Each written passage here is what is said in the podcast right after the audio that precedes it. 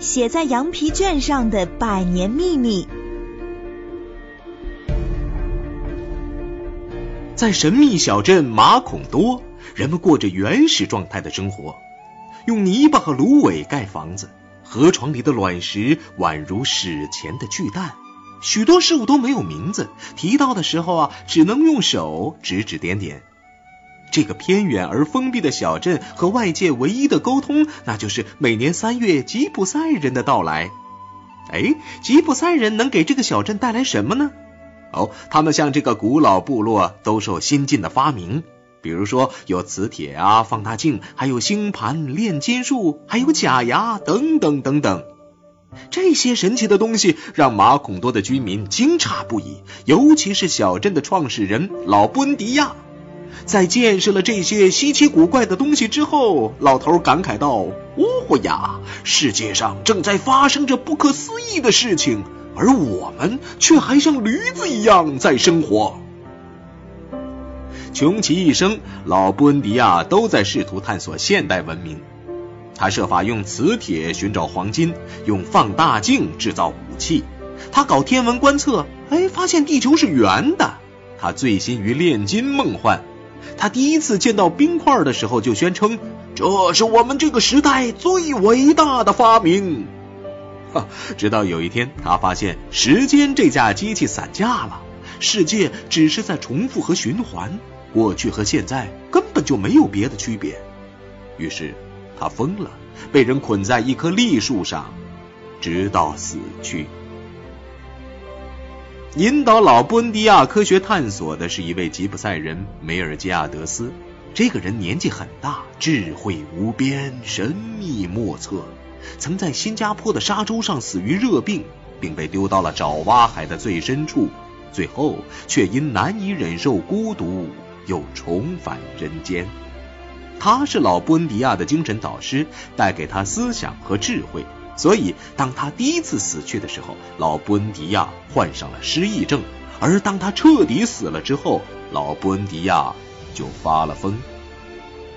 这位诡异的吉普赛智者在临终前，将关于布恩迪亚家族的预言写在了一本羊皮卷的手稿上，连最琐碎的细节也无一遗漏。不过，他郑重声明，不到一百年就不该有人知道其中的秘密。那好，现在就让我们一起摊开这本羊皮卷手稿，看看这一百年间布恩迪亚家族承受了怎样的孤独。又掩藏了多少的秘密？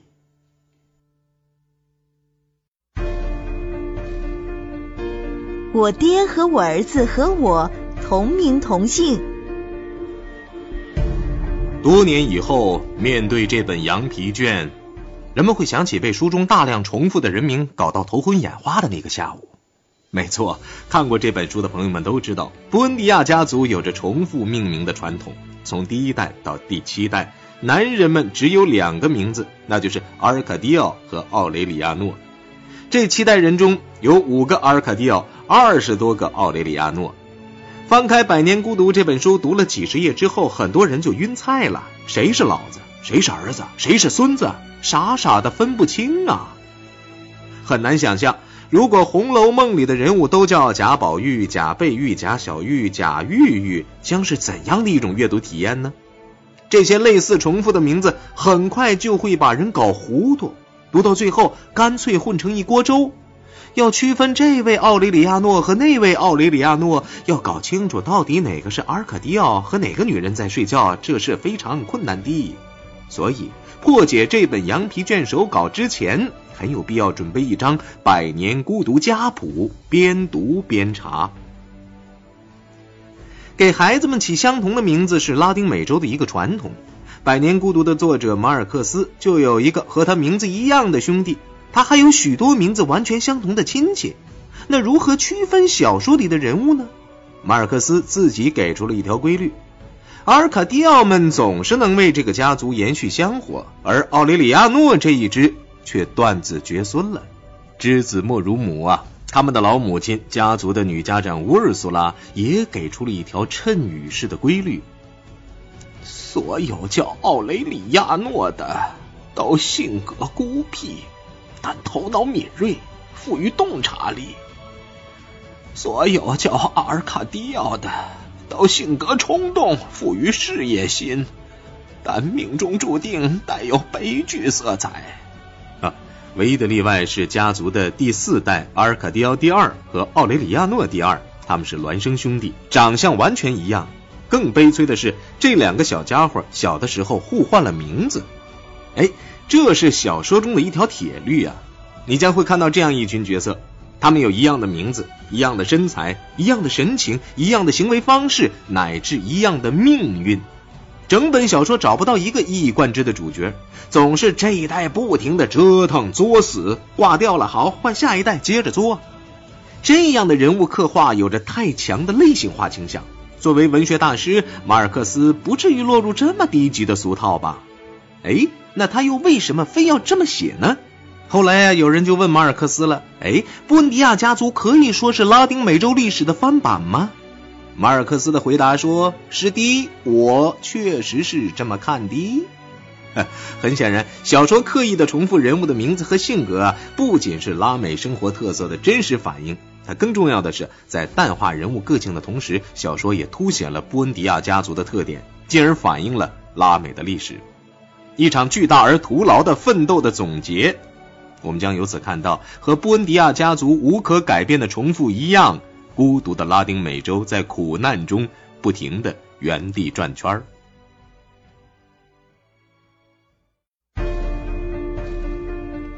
这个上校有点宅。《百年孤独》究竟讲了一个怎样的故事呢？通俗一点说，就是一群宅男百年的爱恨情仇。这一群宅男当中，奥雷里亚诺上校是比较独特的一位。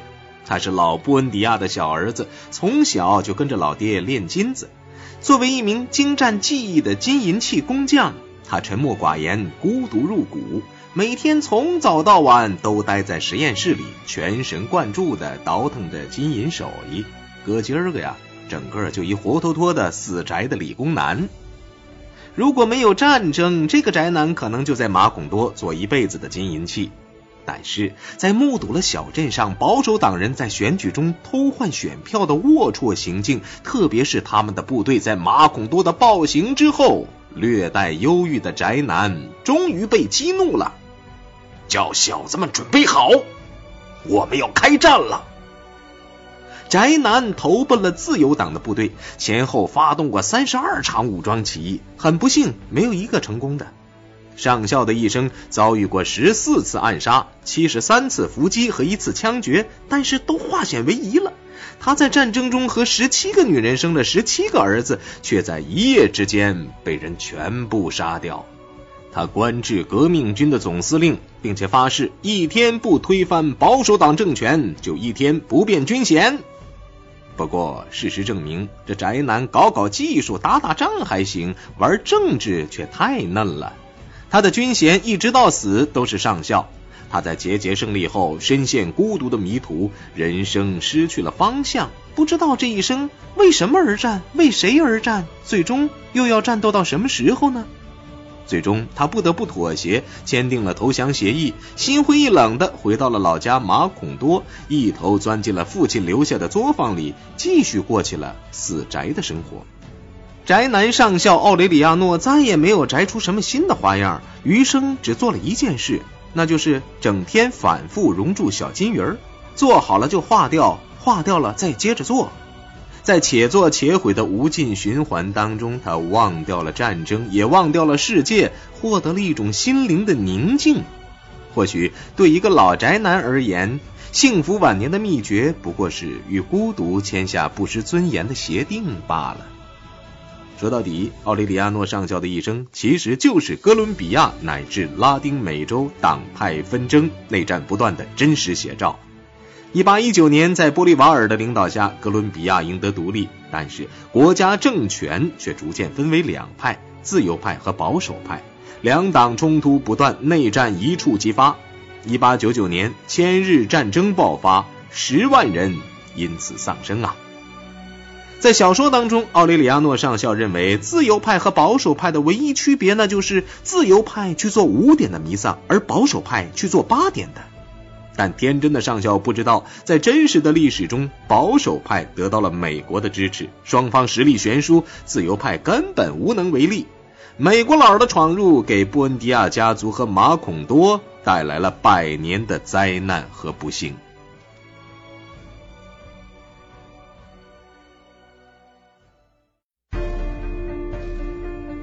一只香蕉引发的血案。读完整本《百年孤独》，我们会发现，布恩迪亚家族真应该算是招商引资的能手，深谙其中的门道。要想富，先修路。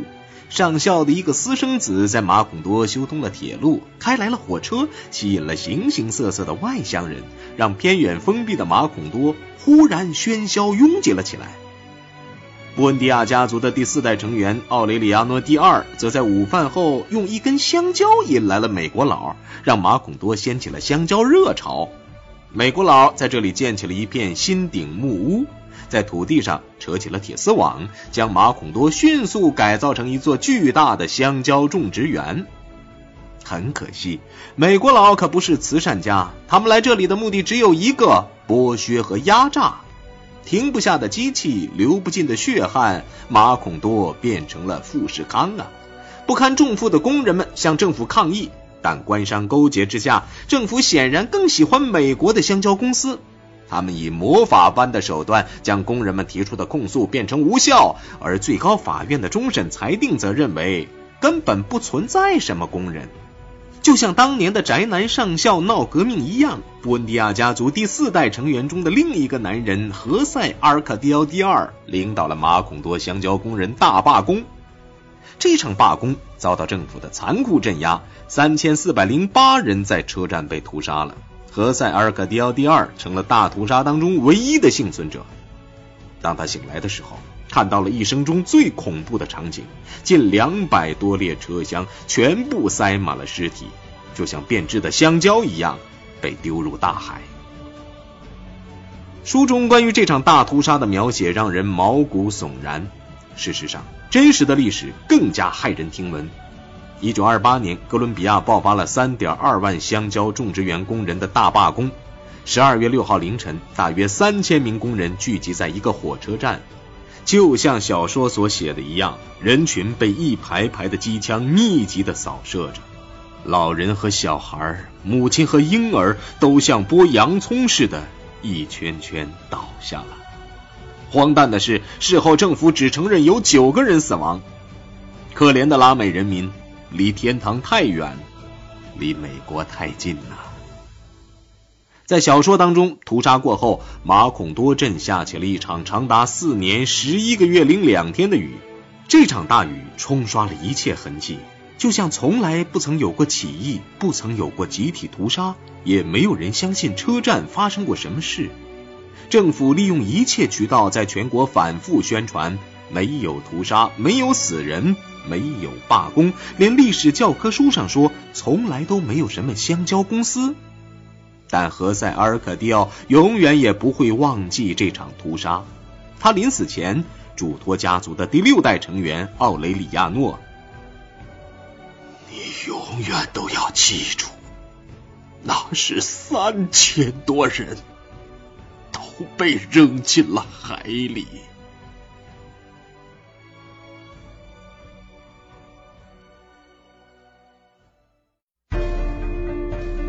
最后的结局，布恩迪亚家族如车轮般的重复了百年之后，终于折断了车轴。当羊皮卷手稿中预言的家族的最后一个人长着猪尾巴的奥雷里亚诺被蚂蚁吃掉的时候，一场突然而来的飓风把整个小镇席卷而去，从世人的记忆中根除羊皮卷上所在的一切，至永远。不会再重复，因为注定经受百年孤独的家族不会有第二次机会在大地上出现。真是春梦了无痕，万事转头空啊！这末日般的结局，好一似石尽鸟头林，落了片白茫茫大地真干净。这很容易让人想起了《红楼梦》。《百年孤独》讲述了布恩迪亚家族七代人的孤独，《红楼梦》则展现了贾家五代人的兴衰。《百年孤独》呢，实际上是梅尔吉亚德斯写在羊皮卷上的预言，而《红楼梦》也是镌刻在五彩补天的顽石上的传奇。《百年孤独》在每一个故事的开头都先来一段毫不含糊的剧透，那么《红楼梦》呢，干脆就在开篇直接把故事的结尾告诉了读者。《百年孤独》把魔幻和现实天衣无缝的交织在了一起，而《红楼梦》则在仙界和人间梦幻般的自如转换。《百年孤独》有多种多样的解释，马尔克斯的好友写了一本《番石榴飘香》作为注解。而《红楼梦》更是仁者见仁，隐者见隐，来历不详的脂砚斋直接在书上添加了批注。这两本不同时代、不同国度、不同文化背景的鸿篇巨著，在书里书外都显现出高度的相似性。也许天才在精神上是相通的，他们一样智慧，一样孤独。不一样的是，曹雪芹的时代离我们太远。没有给《红楼梦》留下一个完整的结尾，而马尔克斯却幸运得多。他在1982年获得了诺贝尔文学奖，并对他的《百年孤独》添加了自己权威的解读。马尔克斯把布恩迪亚家族的消亡归结为至死方休的孤独，因为他们不懂爱情，不通人道。小说中的马孔多镇是座镜子之城，封闭又愚昧。布恩迪亚家族既打不破，也逃不出。马尔克斯认为，与其说马孔多是世界上的某个地方，还不如说是某种精神状态。在诺贝尔文学奖的颁奖典礼上，马尔克斯做了题为《拉丁美洲的孤独》的演讲，他隶属了拉美遭受的苦难和不公，呼吁世界人民理解和支持拉美人民正义的斗争，并改写了《百年孤独》那个黯然的结局。那些注定要忍受百年孤独的民族，将最终也是永远得到再次在世界上生存的机会。而今，百年之后，拉美已不再孤独。